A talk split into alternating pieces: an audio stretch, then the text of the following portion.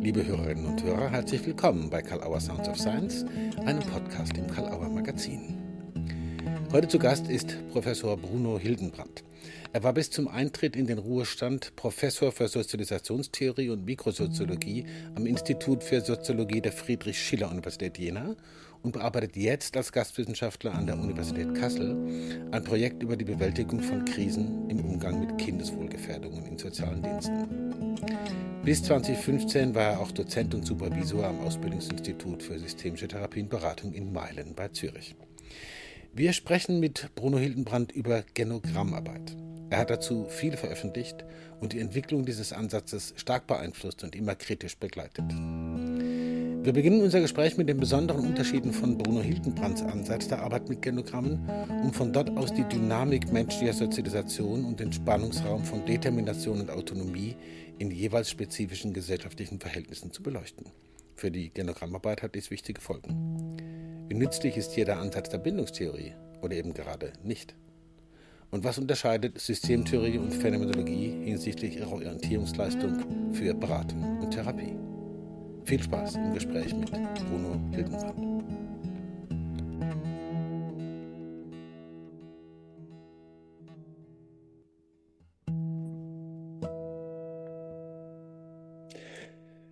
Lieber Herr Professor Bruno Hildenbrand, äh, ich bedanke mich sehr herzlich und finde es eine große Ehre, dass Sie sich die Zeit nehmen, mit Karl Auer Sounds of Science ein Gespräch zu führen. Und ich heiße Sie herzlich willkommen dazu. Hallo. Hallo, Herr Ohler. Ja. Ähm, ich möchte Sie heute ein bisschen befragen zu einem Ihrer Spezialgebiete, nämlich zur Arbeit mit Genogrammen. Sie haben äh, unter anderem die Einführung in die Genogrammarbeit geschrieben, die gerade in der sechsten Auflage erschienen ist. Also die gehört zur Standardlektüre in Ausbildungen, zumindest in vielen. Wir sind da bei einem ersten Punkt gleich, äh, weil Ihr Ansatz, wie Sie sagen, einige Spezifika hat gegenüber anderen die für Sie aber unerlässlich sind, wenn man nützlich und wirksam mit Genogrammen arbeiten will. Können Sie kurz umreißen, welche Spezifika äh, das sind, die Ihren Ansatz auszeichnen? Und äh, das hat sich ja auch noch seit der ersten Auflage äh, dieses Buches, was jetzt in der sechsten ist, noch weiterentwickelt. Also zum einen, was, wie kann man die Spezifika umreißen? Zum anderen, was hat sich da weiterentwickelt bis heute? Ja, erst zu den Spezifika. Also mhm. jeder von uns, der mit Genogrammen arbeitet, kennt ja das Buch von McGoldrick und Gerson. Mhm. Äh, das Buch ist dann auch mit einem falschen Satz gelandet im Handbuch der Familientherapie. Dort heißt das Genogramm äh, ermöglicht einen raschen Überblick über ein Familiensystem. Und das ist mein Aufhänger. Von rasch kann überhaupt nicht die Rede sein. Im Gegenteil, mhm. es ist so, dass ich eine bestimmte in den Sozialwissenschaften gängige Methode, die Sequenzanalyse. Mhm. Und dann wird es langsam. Mhm. Mit, mit, dem, mit der Vorstellung und der Erfahrung, dass je länger man am Anfang äh, die Sequenzanalyse benutzt, mhm. desto gründlicher und rascher erkennt man Muster oder, wie wir es auch nennen, äh, Fall, kann das Fallverstehen gefördert werden und dann ab dem Moment, wo man ein Muster hat, äh, kann man anfangen, das Muster zu überprüfen. Mhm. Man Überlegungen anstellt, wie es äh, weitergehen könnte. Und dann äh, geht es dann am Schluss rascher. Mhm. Mhm. Äh, jetzt muss ich natürlich zum, äh, zum nächsten Essential kommen. Das, erst, das erste ist die Sequenzanalyse. Mhm. Jeder weiß, was eine Sequenzanalyse ist. Das heißt, ich mhm. beginne mit einer Sequenz beispielsweise, weil die Genogrammarbeit in meinem Vorgehen, in meinem mhm. Vorgehen ist die Genogrammarbeit über drei Generationen. Ich fange also, sagen wir mal an, mit dem äh, Großvater mütterlicherseits oder väterlicherseits, das ist Geschmacksfrage. Da wir ja, wenn wir über drei Generationen gehen, problemlos in einer patriarchalischen Gesellschaft mhm. landen, ist es gar nicht mal so falsch, wenn man väterlicherseits beginnt.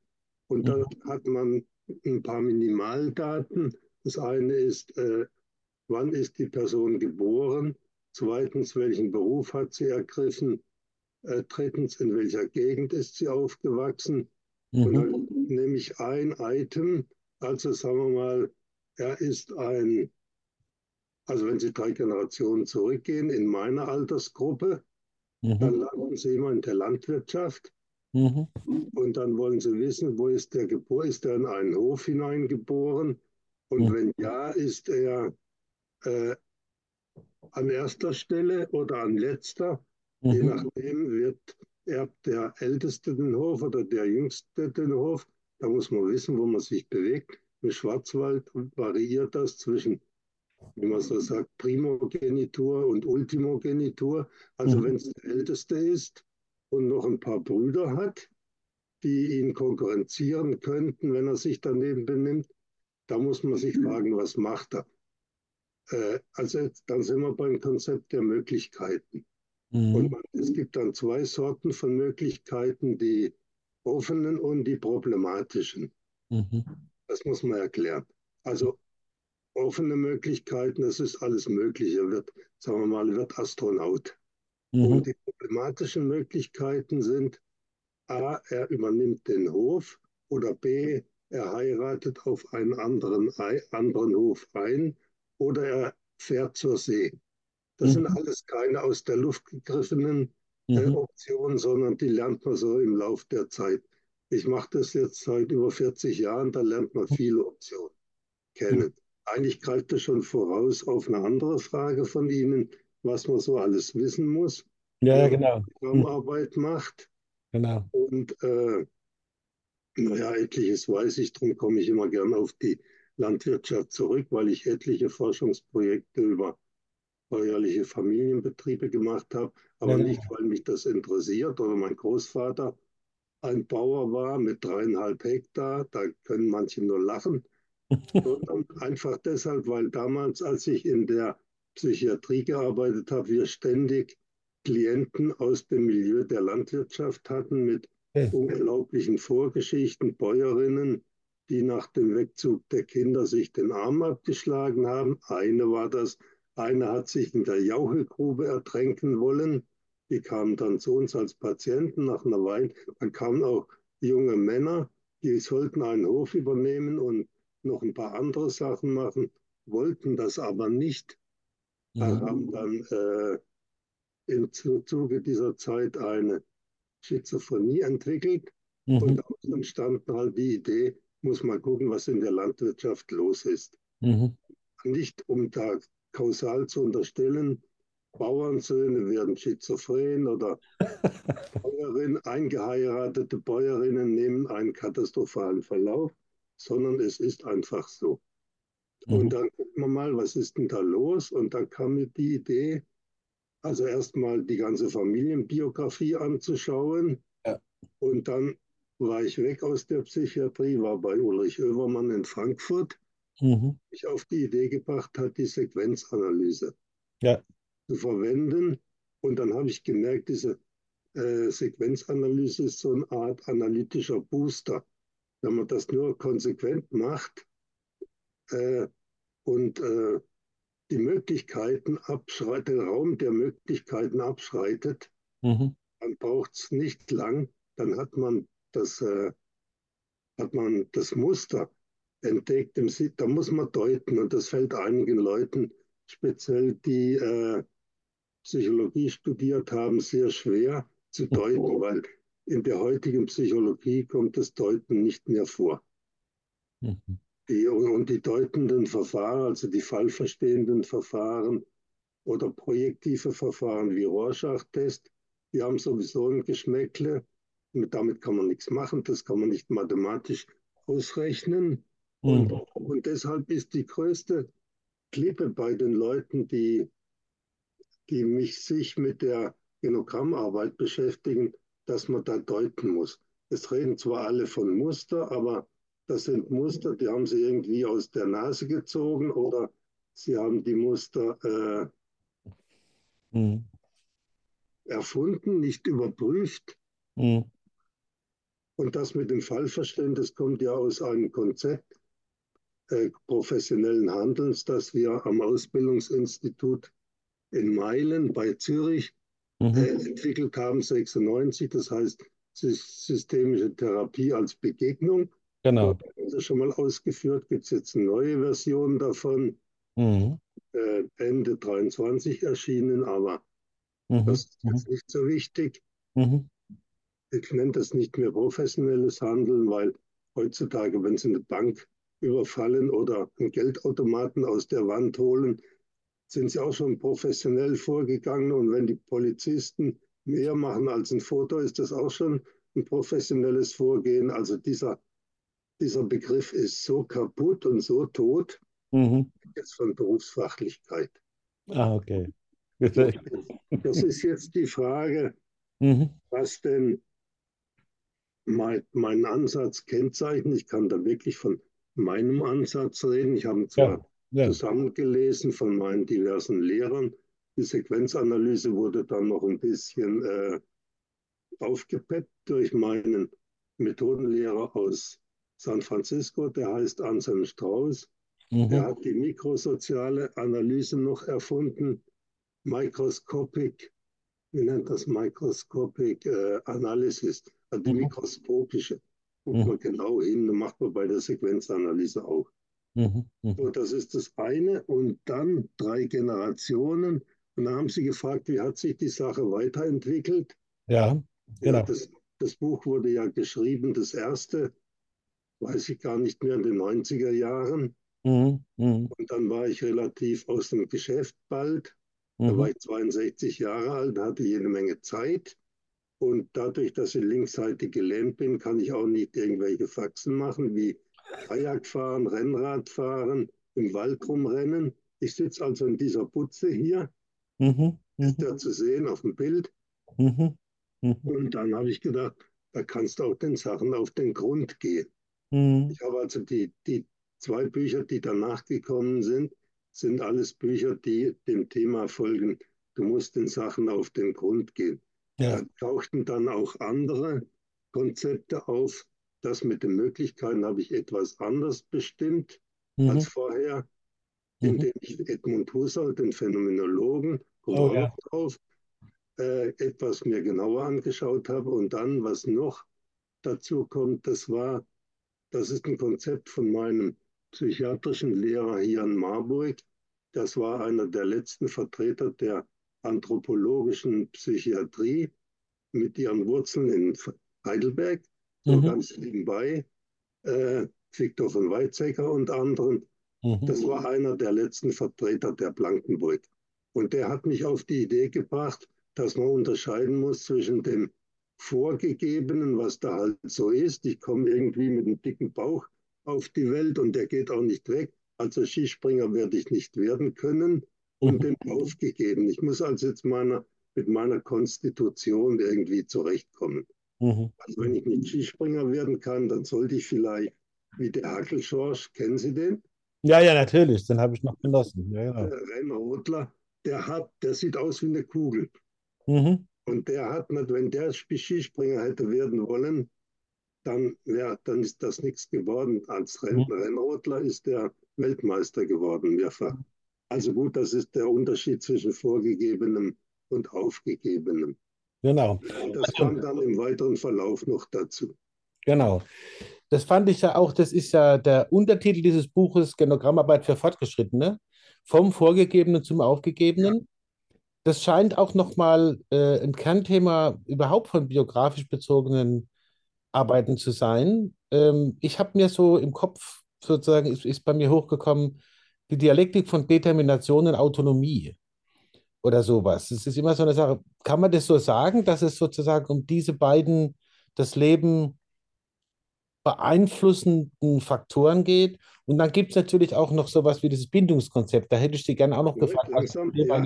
ja, ja, okay, Entschuldigung. Also erst, erst das, äh, äh die Sache mit Hetero, äh, Autonomie, Moment, die Dialektik von, äh, wie haben Sie es formuliert? Von Determination und Autonomie. Genau. Autonomie, genau. ja. Hm. Das ist ein interessantes Thema, weil neulich hat mein ältester Sohn mir erstmal erzählt, dass er bestimmte genetische Sachen von mir offenbar geerbt hat. Mhm. Also dafür kann ich nichts, ja.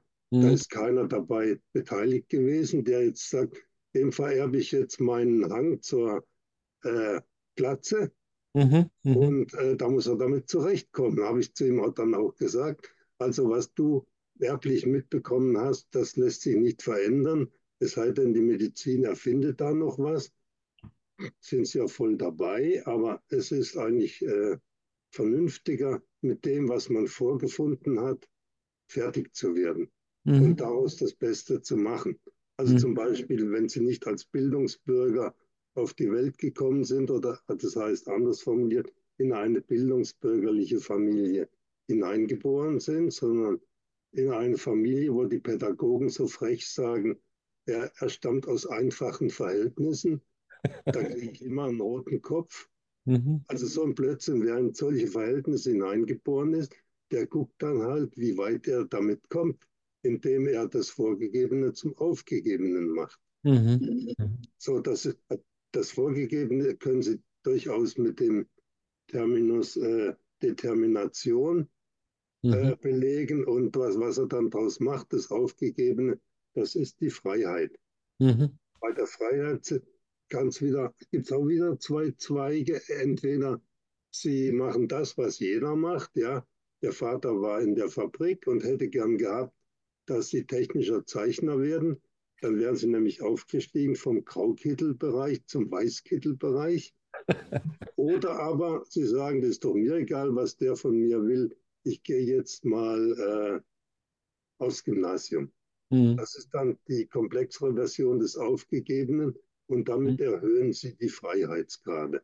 Mhm. Indem sie einfach nicht, nicht einfach das machen, was jeder Depp macht oder jeder aus ihrer Umgebung, den Depp streichen wir, äh, was jeder aus ihrer Umgebung macht, sondern indem sie aus irgendwelchen Gründen, das weiß ja auch kein Mensch, das ist dann die Kaffeesatz lesen, indem sie latschen irgendwie an ein Buch dran, wo sie denken, das ist aber interessant, was der da schreibt, ist, hat zwar Sätze, die sind länger als drei Wörter, da muss man mhm. sich schon anstrengen.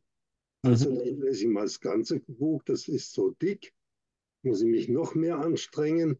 Und in dem Rahmen äh, erhöhen sich die Freiheitsgrade. Mhm. So, jetzt kam, kommen Sie noch mit der Bindungstheorie. Ja, das hat mich noch interessiert in dem Zusammenhang. Das wird ja da, da auch kann ich Ihnen was dazu sagen, ja. Ja, gern, ja. Ich habe mal ein Forschungsprojekt gemacht. Da ging es um äh, Pflegefamilien. Mhm. Und wenn Sie es mit dem Pflegekinderwesen zu tun haben, das ja am Jugendamt beantwortet ist, da gibt es ein Credo, also eine Bibel, und die beschäftigt sich nur mit der Bindungstheorie. Mhm. Mhm. Und das wird Ihnen reproduziert, wie wenn Sie in die Kirche gehen. Die reproduzieren ja auch dauernd Bibelsprüche. Und die Bindungstheorie hat den, die Charakteristik eines Bibelwerks. Milstedt und Westermann heißt der Klassiker. Mhm. Mhm. Und keiner denkt darüber nach, was vergebe ich mir, wenn ich die Sache mal äh, außerhalb der Logik der Bindungstheorie sehe und überhaupt mhm. stimmt die Bindungstheorie, weiß ich doch nicht, muss ich der Sache auf den Grund gehen. Also lange Rede, kurzer Sinn, wir sind mit unserem Buch über die Pflege, äh, Pflegefamilien, Moment, wie heißt, ich habe vergessen, wie es heißt, sag's Ihnen gleich, steht hier irgendwo. Mhm. Hm. So ein Quatsch jetzt aber auch. Macht nichts. Äh, Identitätsbildung und Lebensverläufe bei Pflegekindern. Mhm, genau. Das Verläufen ist dann auch ganz wichtig, weil da können Sie sagen, das Kind ist in einer Pflegefamilie, also hat es eine Bindungsstörung, weil es ist ja auch so verdammt schwierig, zu einer Pflegemutter eine Bindung aufzubauen, was übrigens gar nicht stimmt. Mhm. Deshalb die Lobbygruppe der Pflegefamilien, also die Pflegeeltern, sagen, natürlich ist es ganz klar, dass das Kind äh, zur Pflegemutter eine Bindung aufbaut. Deshalb müssen die leiblichen Eltern äh, sozusagen aus dem Spiel genommen werden. Mhm. Müssen, und das, das, ich, wir reden jetzt nicht über Pflegefamilien. Mhm. Äh, ich lasse alle Begründungen aus und sage zum Schluss, das Bindungskonzept spielt für mich nur eine Rolle, wenn es sich seinen Weg in den Fall verdient. Ah, okay. Und wenn es den nicht verdient, dann weg damit. Muss mhm. auf andere Sachen gucken. Mhm. Ich gehe also immer vom Fall aus, ja. Ja, ja, genau. So. Da ist jetzt für mich nämlich so eine Brücke zu der Frage, Sie haben vorhin das schon ein bisschen angedeutet, das, äh, das sind noch darauf eingegangen, aber äh, das spielt für mich dieses Fallverstehen, wirklich vom konkreten Fall ausgehend und sich dort äh, sozusagen darauf einlassen und dann gucken, was hat man an Möglichkeiten. Mir scheint bei, äh, wenn ich das richtig verstanden habe, was ich von Ihnen äh, zur Kenntnis genommen habe, dass für Sie historisch-gesellschaftliche Bezüge, soziale Bezüge, Sie haben von Berufskarrieren gesprochen, von äh, Hofübernahmen und so weiter, da muss man einfach irgendwie doch relativ viel wissen. Man sollte sich tatsächlich, also fast hätte ich gesagt, man darf sich gar nicht mit, äh, mit äh, so, so wenig zufrieden geben an historischem Wissen und an gesellschaftstheoretischem Wissen, um gut lesen zu können, was ein Genogramm an Daten sequenzanalytisch betrachtet hergibt, oder? Das ist ein schwieriger Pfad, auf den Sie mich jetzt gerade bringen. äh, es ist natürlich so, dass äh, es hilft, wenn wenn ich über ein Milieu Bescheid weiß. Mhm. Aber wenn ich jetzt, sagen wir mal, in Berlin Mitte Therapeut wäre, mhm. dann müsste ich ja nicht unbedingt ein Spezialist für Landwirtschaft sein, außer eben, dass wenn man drei Generationen mhm. zurückgehen, ist man sowieso in der Landwirtschaft. Mhm. Und da muss man ja auch keine Soziologie studieren, da lernt man sowieso nichts über Fälle. Mhm. Äh, dann kommen Sie weiter, wenn Sie man lernt auch deshalb nichts, weil die so einen linearen Pfad von zeitlicher Entwicklung haben. Gestern mhm. ist alt, morgen ist neu. Mhm. Das ist alles Quatsch, das stimmt nicht. Da mhm. komme ich in der Sozialgeschichtsschreibung wesentlich weiter. Und es mhm. gab in den, im letzten Jahrhundert auch sehr wertvolle Bücher über die Sozialgeschichte der Familie, mhm. verbunden mit den Namen äh, Ingeborg Weber-Kellermann hier in Marburg oder mhm. Heidi Rosenbaum in Göttingen. Da lese ich zwei Bücher, die sind, also die Weber, das Weber-Kellermann-Buch ist relativ dünn, das von Heidi Rosenbaum ist viel dicker. Wenn ich also da eine Winzers-Familie plötzlich vor Augen habe, dann gucke ich bei Heidi Rosenbaum, was denn die Strukturmerkmale von Winzers-Familien mhm. sind zum Beispiel, dass das eine geldförmige bäuerliche Wirtschaft ist. Äh, also Sie müssen Ihren Wein verkaufen, Sie können ihn nicht selber trinken. Sie kommen doch aus der Pfalz, Sie wissen ja. schon, ja. was für stolze Häuser die Winzerhäuser sind, mhm. weil sie halt direkt am Markt tätig sind, was mhm. bei Subsistenzbauern schon mal gar nicht der Fall ist. Mhm. Also da lerne ich ein bisschen was. Und das meiste lernt man vom Hinschauen und Hinhören. Mhm. Wenn mir das nicht reicht, dann kann ich immer noch Bücher aus der bäuerlichen Welt lesen. Und da ist der beste Adressat immer noch Jeremias Gotthelf. Mhm. Ich hatte eine Kollegin, die hatte den Lehrstuhl für Soziologie in Bern. Und sie hat die Bücher von Jeremias Gotthelf immer benutzt als Einführung in die Sozialstruktur der Schweiz. Okay. Hm. Der Gotthelf war ein reformierter Pastor in, hm. im Emmental in einem kleinen Ort, irgendwas mit Kingen heißt es am Schluss. Dort ist auch ein Museum. Der hat sich dauernd die Geschichten der Bauern angehört. Hm. Das war Teil seines Geschäfts. Hm. Und dann hat er noch gern geschrieben, dann hat er ein paar Bücher geschrieben, zum Beispiel Die Käserei in der Feefreude das ist ein wunderbares Buch, da erfahren Sie, was Möglichkeiten sind. Mhm. Zum Beispiel bei den Bauern ist es möglich, ist es unverzichtbar, die Heirat zum Sach. Also man mhm. muss eine Frau heiraten, die was mitbringt. Das können mhm. Sie bei Weber Kellermann schon nachlesen. Was macht der Spitzbub, der da erbberechtigt ist? Er verliebt sich in ein armes Mädchen. Mhm. Das ist jetzt eine problematische Möglichkeit, die super problematisch ist, hätte er nicht Eltern gehabt, die einen gewissen Verstand hatten und gedacht haben, lass den Bub machen, es wird schon was werden. Also mhm. da können Sie vieles lernen in solcher Literatur. Mhm. Oder jetzt gerade ist ein Buch erschienen von einem Ökonomieprof aus Tübingen, der stammt aus einer Familie, elf Generationen bäuerliche Familie Münsterland. Der heißt, wie heißt der jetzt wieder? Frie heißt der, F-R-I-E. Mhm. Das Buch heißt Elf Generationen, nee, ein Hof, elf Geschwister.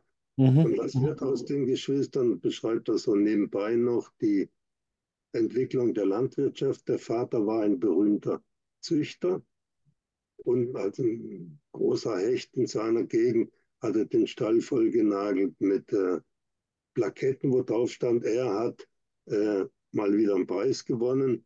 Mhm. das ist ein Kapital, damit können Sie heute nichts mehr anfangen. Denn mhm. heute wird nicht mehr gezüchtet, heute wird das Wort Zucht sowieso immer falsch ver verwendet. Es müsste eigentlich Viehhaltung heißen und sagen die Journalisten, weil sie von nichts eine Ahnung haben, immer Viehzucht. Mhm. Also langer Rede, kurzer Sinn. Mhm. Äh, Sozialgeschichte ist vielleicht nicht ganz schlecht, wenn man die kennt. Auch Kulturanthropologie ist nicht schlecht, wenn man sie kennt. Und wenn man einen Zeitbegriff hat, wo man nicht denkt, dass immer alles neu ist, von heute auf morgen passiert alles neu, das ist, wäre auch nicht schlecht. Mhm. Und wenn man das etwas äh, mehr ausbauen will, dann muss man in die französische Tradition gehen. Da waren wir neulich zusammen damit beschäftigt, mit dem neuen Buch von Frau Couvert. Mhm, genau. Ja. Die, also in Frankreich haben sie seit eh und je eine Kombination von Kultur- und Sozialanthropologie einerseits, Soziologie andererseits. Und der äh, Big Shot war immer Claude Lévi-Strauss. Der heißt zwar so, hat aber mit den gleichnamigen Hosen nichts zu tun, sondern er hat das maßgebliche Buch geschrieben, äh, die elementaren Strukturen der Verwandtschaft. Ja. ja. Das ist so ein Wälzer. Da kommen im Wesentlichen Stämme aus dem Pantanal in äh, Brasilien vor, wo er eine Forschungsreise gemacht hat, rein per Zufall, weil gerade ein Pöstchen frei war. Und ja. da ist er dann hängen geblieben. Er hat dann äh, in New York hat er dann seine, weil Krieg war und er als Jude in Europa nichts zu suchen hatte, da dachten einige. Er war dann aber doch immer wieder zurück in Frankreich, in Südfrankreich, wo seine Eltern im Busch mehr oder weniger über die Runden gekommen sind. Mhm. Dieses Buch, die elementaren Strukturen der Verwandtschaft, da würde ich sagen, von den heutigen Familiensoziologen kennen das vielleicht drei Prozent. Wow. Das ist, weil alt ist uralt, 45. Mhm. 1945. Mhm. Es wäre also nützlich, man würde sich an diese Tradition der französischen äh, Familienwissenschaften anschließen. Da gibt es auch eine maßgebliche Autorin, die heißt Martine Segalan, S-E-G-A-L-E-N. Mhm. Die hat mal beim Campus Verlag ein sehr gutes Buch äh, veröffentlicht. Da sind alle Perspektiven in einem Wälzer drin. Mhm. Danach gab es dann ein vierbändiges Werk über äh, Geschichte der Familie bis zurück. Also zum Beispiel die Frage, wie ist das Inzesttabu entstanden? Mhm. Das hat was mit der Evolution des Menschengeschlechts zu tun, müssen wir jetzt nicht vertiefen, oder? Also Ihre Frage ich bin, war. Ich bin äh, begeistert von allen Nebenwegen, äh, die es geht. Es sind total spannende Sachen. Ja, ja, aber wir müssen es nicht vertiefen, natürlich nicht. Aber wenn es notwendig ist, dass wir den Zusammenhang auch zu dem anderen halten, gerne. Ich bin ja. urneugierig. Ich, ich war mal mit dem Mailer, mhm. ich war mal mit dem Mailerner Institut zur Biografiewoche im Emmental.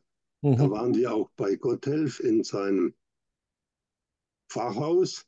Mhm zum Gucken, weil ich da ja immer so Propagandist von Gotthelf war. Und äh, das Studienhaus, wo die Biografiewoche stattgefunden hat, war mitten auf einer Kuhweide. Mhm. Und der Bauer lebte das, äh, den Hang hoch, das nächste Haus. Seine mhm. Frau war Jodellehrerin, sodass wir die Biografiewoche noch aufgemutzt haben mit einem Jodelkurs an dem ich, dem ich mich entziehen konnte, weil da hatte ich schon den Schlaganfall mhm. gehabt und da kann man sich aus allem rausziehen. Mhm. Jedenfalls, wir sitzen da und vorm Fenster fängt eine Kuh an zu kalben. Mhm. Und dann standen zehn andere Kühe drumherum und haben dazu geguckt. Und das Kalb kam raus, hat sich geschüttelt und die Mutter hat es abgeleckt und fünf Minuten später stand das, stand das Kalb auf allen vier Beinen. Mhm. Da kam der Bauer und hat es noch rausgeholt und dort in einen eigenen Stall, das sah aus wie eine Hundehütte, hineingelegt und dafür gesorgt, dass, das, dass die Mutter in der Nähe ist, damit das Kalb auch ernährt wird. Und dann habe ich, hab ich gedacht, ja, so ist beim Mensch, wenn der rauskommt, der, der geht nicht gleich auf seine zwei Beine. Mhm. Das dauert eine Weile. Er braucht anders als das Kalb, braucht er über längere Zeit die Hege und Pflege der Eltern. Mhm. Also nicht nur der Mutter, sondern die Mutter muss auch dabei unterstützt werden vom Vater. So war es jedenfalls früher. Darum saßen die Mutter, Mütter immer am Herd. Die Väter waren unterwegs auf der Jagd. Mhm. Und das wiederum hat eine Vorgeschichte, weil im Zuge der Evolution fand ein erhebliches Hirnwachstum statt. Mhm. Wenn das Kind auf die Welt gekommen wäre, zu dem Zeitpunkt, wo das Hirn ausgewachsen war, wäre es nicht mehr aus der Mutter rausgekommen. Mhm. Deshalb ist der, der, Mensch, wie man so sagt, eine intrauterine Frühgeburt. Mhm. Und weil er die Frühgeburt ist, muss die Mutter in, in der Lage sein, das Kind zu versorgen, weil es das selber nicht kann, im Unterschied zum Kalb. Mhm. Und er ist ein Nesthocker und kein Nestflüchter, mhm. der Mensch. Mhm. Und daraus entstand dann die, äh, die, äh, die drei, die Dreier, also die Triade, mhm. die Familie als triadisches Konstrukt. Mhm. Mhm. Das lernt man so bei Leuten wie Levi Strauss und äh, anderen Evolutionsbiologen. Mhm. Strauss war kein Evolutionsbiologe, sondern er hat es so mitlaufen lassen. Aber der nächste Schritt ist dann das Inzesttabu, mhm. dass keine, also die meisten denken, das sei eine biologische Vorkehrung, aber es ist eigentlich keine biologische Vorkehrung, sondern es ist eine, es dient dazu, das Inzesttabu heißt, dass innerhalb der Triade, man kommt noch mehr Kinder, die sexuellen Bedürfnisse nicht befriedigt werden können. Die müssen außerhalb befriedigt werden. Das wiederum heißt, es kommt zum Frauentausch. Mhm. Mit dem Wort brauchen Sie heutzutage gar nicht mehr kommen, da werden Sie gehäutet. Mhm. Also kommt jedenfalls Frauentausch. Warum kein Männertausch? Weil Männer nichts wert sind. Mhm. In Bezug auf ihre Fähigkeit, das Geschlecht zu perpetuieren. Mhm. Mhm. Und dann müssen, wenn Sie aber Frauen tauschen wollen, müssen Sie Re Regularien erfinden. Mhm. Zum Beispiel kriegst du, krieg ich eine von dir, musst du auch zurück eine mhm. kriegen. Und diese Regularien hat Levi Strauss in Brasilien und gar weltweit alles genau untersucht. Das ist die Abteilung der ersten Grundlagen, die ich mir in den letzten Jahren dann angeeignet habe oder mhm. vertieft habe. Mhm. Und äh, mhm. mhm. naja, und dann, dann ist noch die Frage, der, der Langzeit, äh, der, der, der Katamnese. Also mhm. wie entwickelt sich sowas? Und die habe ich dann zu wirklich zur Blüte gebracht. Im dritten Genogrammbuch, das ist das hier. Mhm. Grundlagen der Genogrammarbeit, genau. Mhm. Ja, da habe ich gedacht, ich muss doch den Herrschaften aus der Sozialpsychiatrie mal noch ein bisschen auf die Sprünge helfen. Aber nur bei denen ist ja das Lesen eines Buchs so eine Art Kapitalverbrechen, wie ein Kollege von mir aus Jena gern sagt, Michael Winkler. Bücher lesen ist bei einem Pädagogen ein Kapitalverbrechen. Mhm. Also ich bin mir sicher, dass das keiner liest. Ich verkaufe ja auch Unmengen davon im Jahr, so Stücker zwei. Und der Knaller da drin ist, äh, dass ich einen Fall über 40 Jahre begleitet habe, bis ich an sein Grab stand, mhm. wo er nicht drin war, sondern hineingehört hätte. aber gestorben ist er in einem psychiatrischen Landeskrankenhaus, dessen Chef an meinem Buch überhaupt nicht interessiert war. Auch nicht hat er mir sein Archiv geöffnet. Mhm. Unterschied zu dem jetzigen Chef in Marburg, weil ich im Archiv noch ein bisschen nachgucken konnte. Mhm. Also jedenfalls, was ich dann noch gefunden habe, dass die Erstmanifestation seiner Psychose ungefähr dem Verlauf entspricht, wie Luc Ciompi das in der Affektlogik. Mhm. Äh, das habe ich ihm dann mal geschrieben. Er sagt er, hm, die Deutung, die versteht er jetzt nicht. Mhm. Das habe ich gesagt. Also hör zu, ich habe jetzt äh, deine Affektlogik kann, kann ich am Fall äh, demonstrieren. Und er macht es ja nicht am Fall. Mhm. Er, er, ist dann im Ideenhimmel entschwunden. Und weil er im Ideenhimmel entschwunden ist, äh, konnte er mit meiner tollen Deutung nichts anfangen. Mhm. Aber das ist nur Nebenzeug. Mhm. Also jedenfalls, und da gibt es auch ein Kapitel drin, warum die Genogrammarbeit manchmal nicht funktioniert. Nämlich in dem Fall kann sie gar nicht funktionieren aufgrund der spezifischen Fallstruktur mhm. der Familie.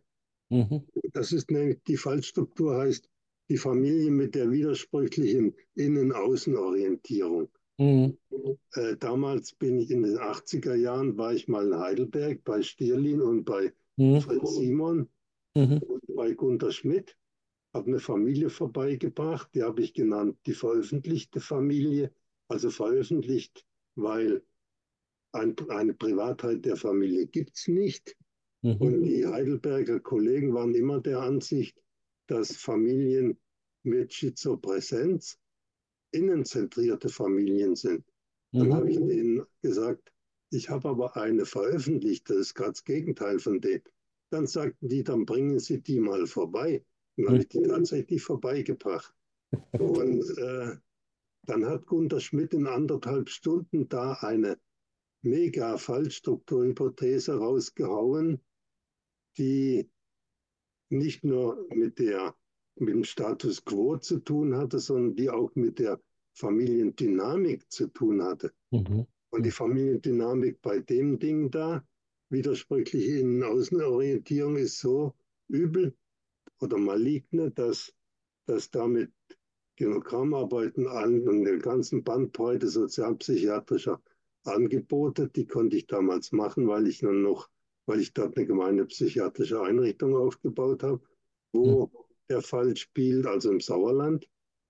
Äh, hat aber alles nichts gebracht. Mhm. Mhm.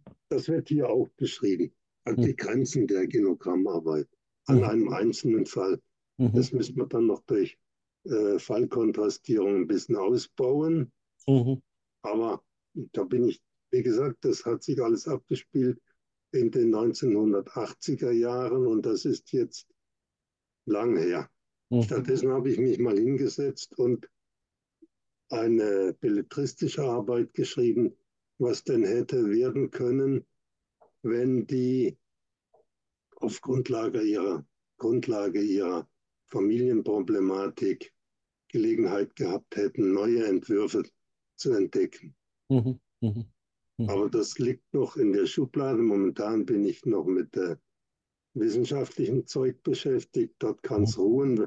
Wenn nichts zu tun habe, werde ich das weiter ausarbeiten. So. Da will ich natürlich gleich mal Interesse anmelden. Das kann ich ruhig öffentlich machen, aber ich will Sie zu nichts äh, verleiten. Okay. Im Moment heißt mhm. Auf und davon. Das mhm. ist der Arbeitstitel. Mhm. Mhm. Und als Motto kann ich anbieten von Hannes Wader unterwegs nach Süden. Mhm. das ist dann nichts anderes als eine Adoleszenz, eine Theorie der Adoleszenzproblematik. Das hat der Wader genial dort zusammengestellt. Also man kann nicht nur aus Büchern, sondern auch aus Liedtexten was lernen. Vielen Dank für diesen Hinweis. Das, das gefällt mir immer, wenn, wenn andere Formen als die wissenschaftlichen Formen äh, diese Wertschätzung, wie man heute sagen würde, erfahren. Ja. Mhm. Mhm. ja, Wertschätzung ist ja, wie ich neulich in der Süddeutschen Zeitung gelesen habe, die Playphrase des 19., des 20. Jahrhunderts. Ja, ja genau. Mhm. Ich habe, ich, ich, muss leider ein bisschen auf meinen mein Job auf die Zeit gucken, aber ich habe noch zwei Neugierden oder drei Neugierden, wo ich Sie noch ein bisschen äh, ausfragen will, um es mal ganz klar zu sagen. Ein dickes Fass, ein dickes Fass wäre bestimmt, aber vielleicht kriegen wir es so ein bisschen abgerundet. Ich habe das gelesen an verschiedenen Stellen. Sie haben vorhin auch Husserl erwähnt, ja, Phänomenologie. Systemtheorie und Phänomenologie. Sie haben ja äh, Systemtherapie als Begegnung, ist eine, ist eine systemische Orientierung, aber ich habe den Eindruck, da hat sich auch was entwickelt, noch weiter verändert. Ihre ähm, die Phänomenologie hat eine stärkere Bedeutung, vielleicht sogar noch stärker als Systemtheorie gewonnen. Liege ich da richtig? Und wo sind denn da die Unterschiede oder wo ist auch die Kraft von, von phänomenologischen Zugangsweisen. Zeit ja. zum Beispiel, nehme ich an. Also erstens heißt das Buch aus Marketing-Gesichtspunkten systemische Therapie. Denn äh, das war also Rosmarie Welter Enderlin, die Leiterin vom Mailänder Institut, die war sehr marketingorientiert. Mhm. Und deshalb musste das Buch, weil das damals der Geist der Zeit war, systemisch heißen. Mhm. Aber aus heutiger Sicht würde man sagen, dass die äh, systemische Therapie die Eintrittskarte des therapeutischen Felds in die nomothetischen Wissenschaften war, also in die mhm. naturwissenschaftlich orientierten Fächer, während die Phänomenologie immer schon eine hermeneutische Veranstaltung war, also mhm. mit Fallverstehen etwas zu tun hat. Und äh, Mhm. Aus dem Grund, also ich habe, mein Doktorvater war ein Phänomenologe, der hieß Thomas Luckmann, mhm. hat das Buch geschrieben mit Peter Berger, die gesellschaftliche Konstruktion der Wirklichkeit. Mhm. Und das Wort Konstruktion wurde dann von einigen Naivlingen für Konstruktivismus gehalten. Dabei hat sich das zurückbezogen auf den Gründervater einer soziologischen Orientierung, äh, einer phänomenologisch informierten Orientierung in der Soziologie. Das war Alfred Schütz. Mhm. Alfred Schütz, ein Wiener, habe ich mal Watzlawick gefragt, kennen Sie Alfred Schütz? Dann sagt der Naivling, sorry, Kein Problem. Im Wiener Kreis habe ich nichts zu tun. Dabei war Alfred Schütz.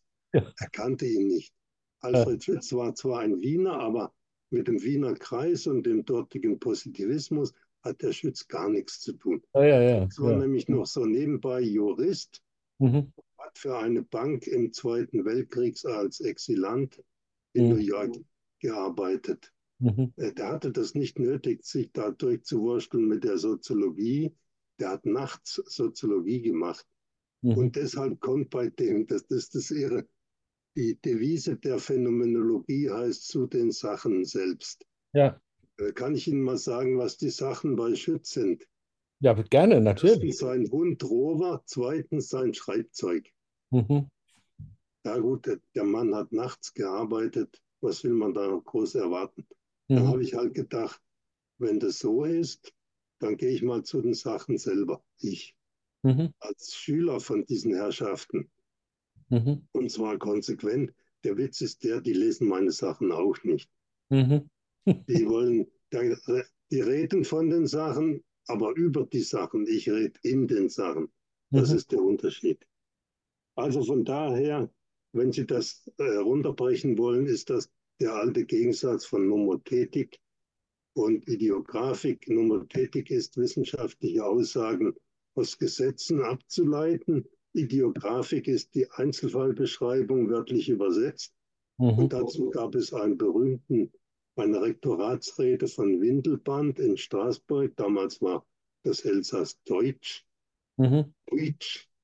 Mhm. Äh, nach, nach, 1870, 71, ja. Mhm. Dann gab es halt äh, deutsche Wissenschaftler dort und er hat dann die Rede gehalten über Nomothetik und Ideografik und erklärt, warum den Humanwissenschaften die Ideografik die gemäßere mhm. äh, Herangehensweise ist.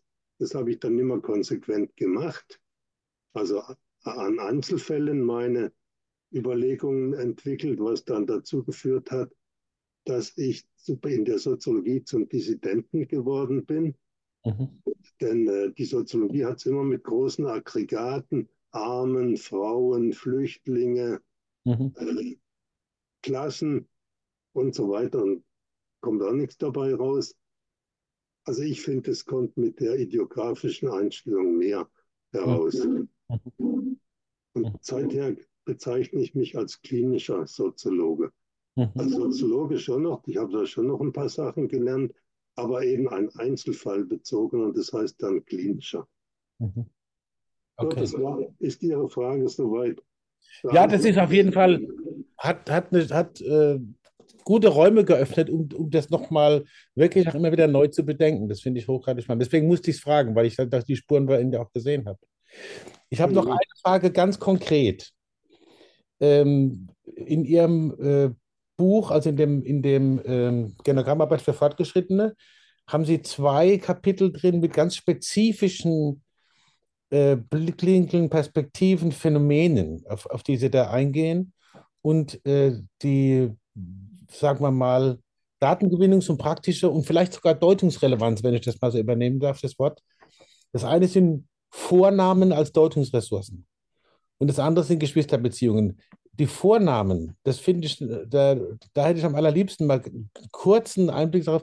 Wie sind Sie darauf gekommen? Was haben Sie da erkannt?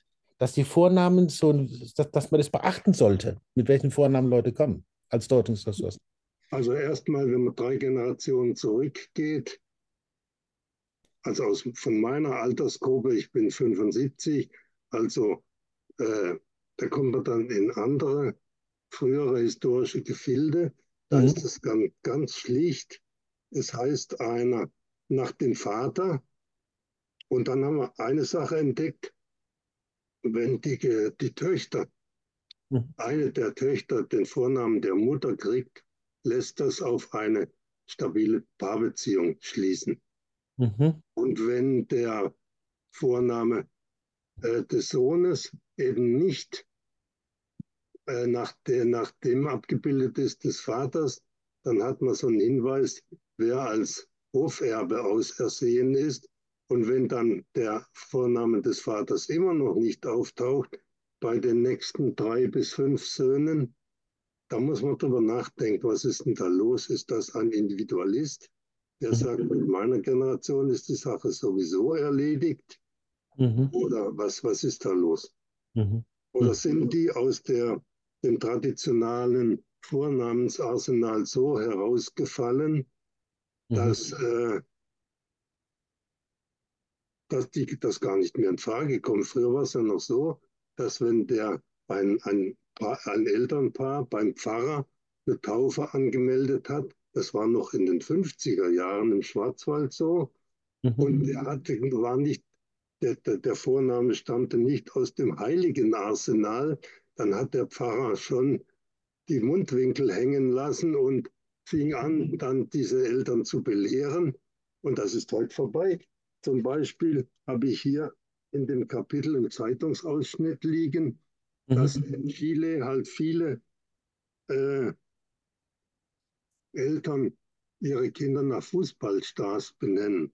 Zum mhm. Beispiel, wie hieß der jetzt, Mbappé und Klinsmann. Nicht mhm. Klinsmann, sondern Griezmann. Das mhm. sind französische äh, Nationalspieler. Mhm. Und zwar ziemlich gute. Von denen haben wir noch was zu erwarten demnächst. Mhm. Und dann fragt er sich, ja, wieso, das sind doch Chilenen, warum nennen die die nicht nach äh, äh, großen, was, also äh, Süda südamerikanischen Fußballspielern, mhm. weil die Namen schon vergeben waren. Einer hieß, äh, äh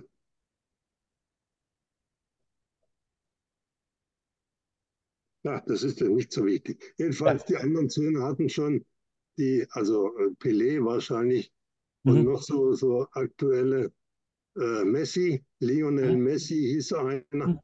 Mhm. Das sind so die Cracks im Augenblick. Mhm. Und das ist dann rein soziologisch betrachtet ein Indikator für äh, Enttraditionalisierung. Dann habe ich ja noch ein paar Beispiele drin aus Bremen, Neue Fahr kennt jeder, der Sven Regener kennt. Mhm. Und da war ein Beispiel, wo wo erörtert wurde, warum das Kind nicht Jack Daniels heißt. Das war nämlich das Ziel des Vaters. Die Mutter sagt, das hört sich aber blöd an auf dem Spielplatz. Hey, Jack Daniels, komm mal daher. Und er hieß dann anders. Dann habe ich noch einen Teil drin, wo es darum geht, warum in Ostdeutschland so Vornamen wie Ronny, können Sie darauf wetten, dass das ein Ossi ist? Mhm. Oder also lauter englische Vornamen oder mein Kollege in Jena sagte, der Vorname Mandy ist da so äh, verbreitet und Mandy ist eigentlich ein Unterschichtsvorname in den USA, was glatter Blödsinn ist. Mhm. Äh, und ich habe dann überlegt, warum nennen die ihre Kinder nicht Boris oder sonst irgendwie nach den großen Freunden? Dann mhm. habe ich gedacht, diese Vornamensvergabe war eine Art privater Widerstand. Mhm. Mhm. Da heißt er halt Ronny, ja.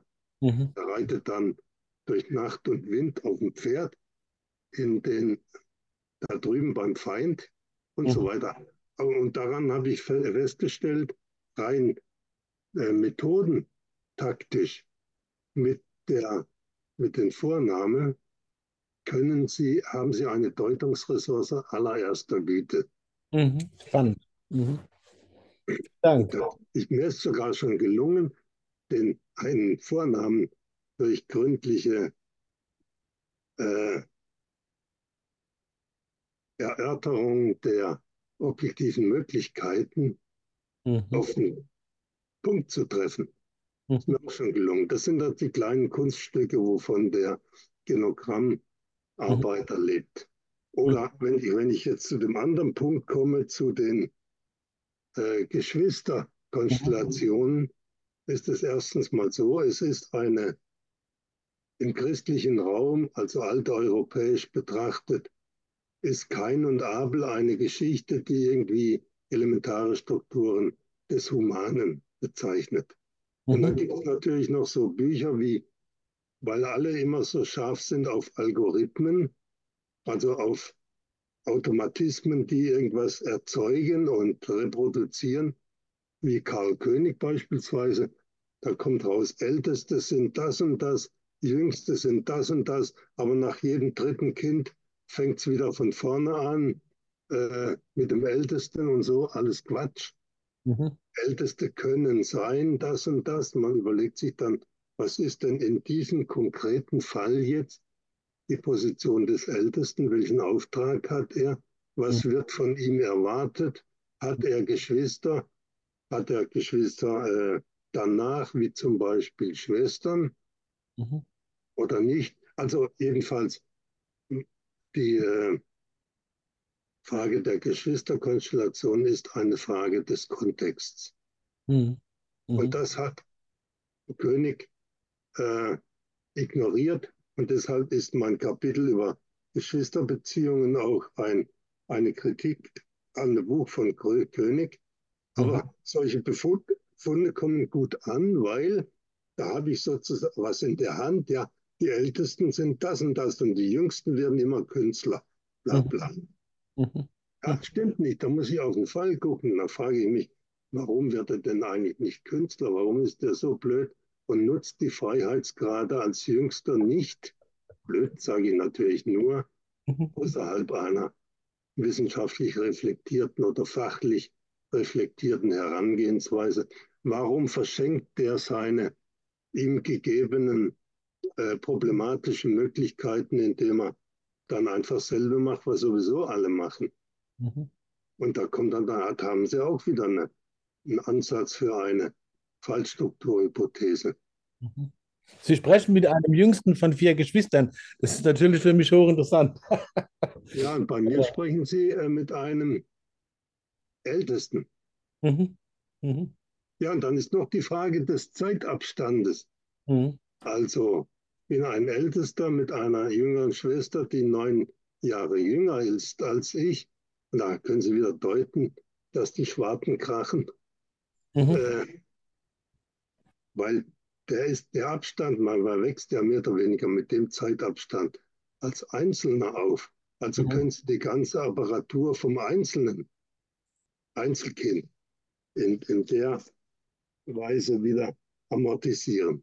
Mhm. Mhm. mhm. Jüngster von vier Schwestern. Ja, also vier, vier Geschwister. Mein ältester, äh, der älteste ist, ein, ist, ein, äh, ist mein Bruder, dann kommen zwei Frauen und dann ich. Ähm, ich muss sozusagen jetzt die Menschen und mich selber auch sozusagen wieder aufs Lesen bringen und sagen, lest einfach weiter. Ich bin froh, dass wir uns begegnet sind und so wirklich weit ausgeschritten sind. Äh, trotzdem auch an Sie die Karl-Auer-Frage, die muss ich Ihnen jetzt noch stellen. Ähm, Gab es irgendwas, wo Sie gedacht haben, ach, das fragt er bestimmt oder das wäre wichtig und dann ist das überhaupt nicht vorgekommen? Oder irgendwas, was Ihnen so en passant eingefallen ist auf den Wegen, was jetzt, haben Sie vielleicht eine Notiz gemacht und jetzt liegt die Notiz da und es ist nicht thematisiert. Das wäre jetzt also die Chance, sich selber eine Frage vorzulegen oder, wenn Sie wollen, auch noch ein Statement abzugeben in irgendeiner Form. Also Botschaften würde ich verkünden, wenn ich von einer anderen Feldpostennummer wäre, bin ich aber nicht. genau. Obwohl man immer hart dran ist, ja. Mhm. Äh, ein wichtiges Statement habe ich mir lange überlegt, was ich da sagen könnte. Mhm. Und da würde ich etwas, was, womit man äh, Psychologen besonders aufregen kann und den Alltagsmenschen auch, weil wir ja denk, immer denken, hier sind wir und da draußen ist die Welt. Mhm. Wir stehen der Welt gegenüber. Und Genogrammarbeit ist eine Sorte von Arbeit, die diesem alltagsverständlichen oder im Alltagsverstand gängigen äh, Modus entgegenwirkt. Also in mhm. erster Linie sind wir in einer Welt und in zweiter Linie stehen wir einer Welt gegenüber. Mhm. Das nennt man Cartesianismus. Mhm. Und diese Position wird in dem Buch von Frau Couvert auch äh, erwähnt. Mhm. Wunderbarerweise, weil in Deutschland kann keiner was mit Cartesianismus anfangen. Mhm. Ja. Ja. ja. Äh, und das, so, so geht der Weg dann zu Heidegger, mhm. für den das in der Welt sein was ganz anderes ist, als der Welt gegenüberstehen. Mhm. Mhm. Auch da sind wir nochmal äh, an dem, touchieren wir nochmal den phänomenologischen Ansatz, denke ich mir. Ja. Ja, okay. Wobei bei den Phänomenologen, ich habe früher mal Heidegger zitiert und dann sagte äh, der wissenschaftliche Mitarbeiter von Luckmann, ja sag mal, darf man den jetzt schon wieder den Heidegger zitieren? Da sage ich, es geht ja nicht um den Heidegger, den verblödeten Nazi, mhm. also wirklich verblödet, sondern es geht um sein Werk, Sein und Zeit mhm. und alles andere ist uninteressant. Mhm. Oder die Kurzfassung von Sein und Zeit heißt, ist eine Vorlesung, die heißt äh, die Faktizität des irgendwas. Mhm. Mhm. Ach, kann ja nicht alle Bücher hier im Kopf haben, aber ich kann es holen. Mhm. Hermeneutik der Faktizität heißt Genau. 63. Vorlesung. Mhm. Mhm. mhm. Und da ist das alles ganz gut. Und da geht es zum Beispiel ein wunderbares Beispiel. Man sitzt am Tisch, das ist aber nicht irgendein Tisch, sondern es ist ein Tisch, an dem die Buben die Hausaufgaben machen, an dem die Frau ihre Handarbeit macht. Das ist so die Welt von Heidegger. Also kurz und knapp, der Tisch steht in einem Verweisungszusammenhang. Mhm. Und äh, das halten wir heute Kontext.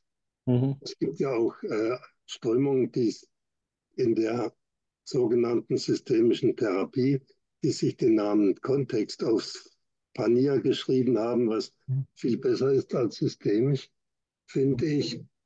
Und ich kann Ihnen sagen, an was für einem Schreibtisch ich schreibe. Mhm. Der stammt aus der badischen Weinstube von Konstanz.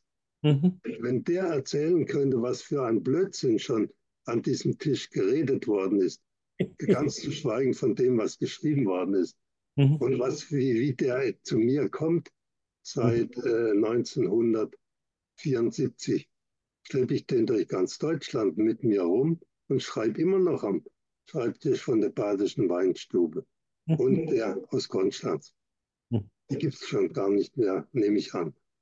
Und das ist der Verweisungszusammenhang. Das sagt über mich viel mehr, als wenn ich Ihnen jetzt irgendeinen blöden Vortrag halte was für ein toller Hecht oder was für ein Dödel ich bin, bringt nichts.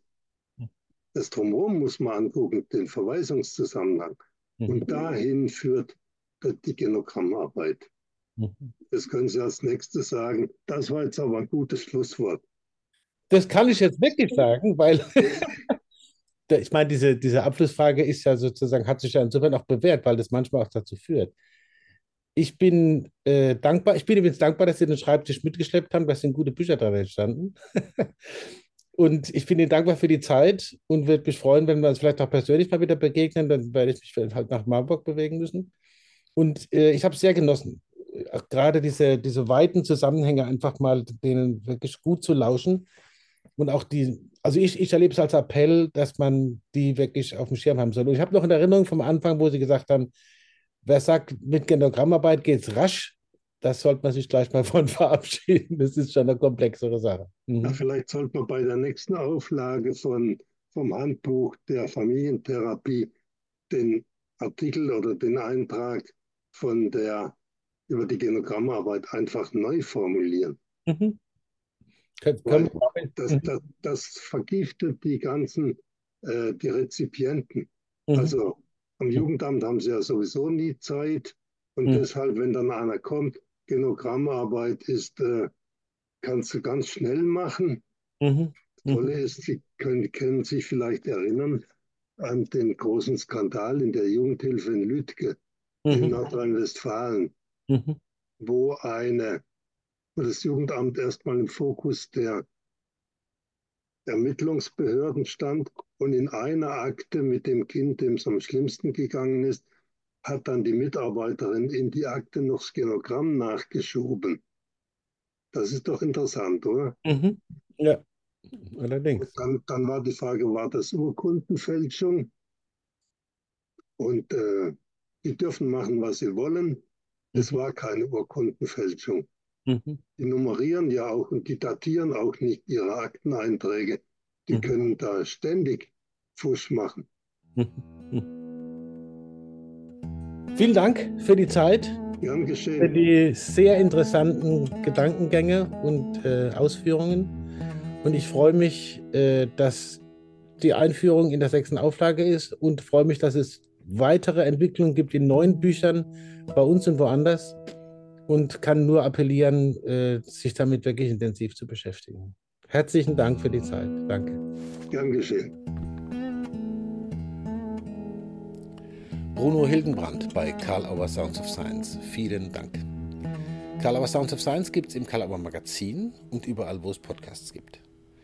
Hier wie immer der Hinweis auf die weiteren Podcasts im Karl Auer Magazin, also zum Beispiel Heidelberger Systemische Interviews oder Form Reloaded mit Fritz B. Simon, Blackout Bauchwehen kein Bock mit Timo Nolle, Cybernetics of Cybernetics mit Lina Nagel, um nur einige zu nennen. Besuchen Sie unsere gesamte Website karl-auer.de, stöbern im Programm mit den aktuellen Neuerscheinungen und im Magazin. Für heute danke für die Aufmerksamkeit und bis zum nächsten Mal bei Karl Auer Sounds of Science.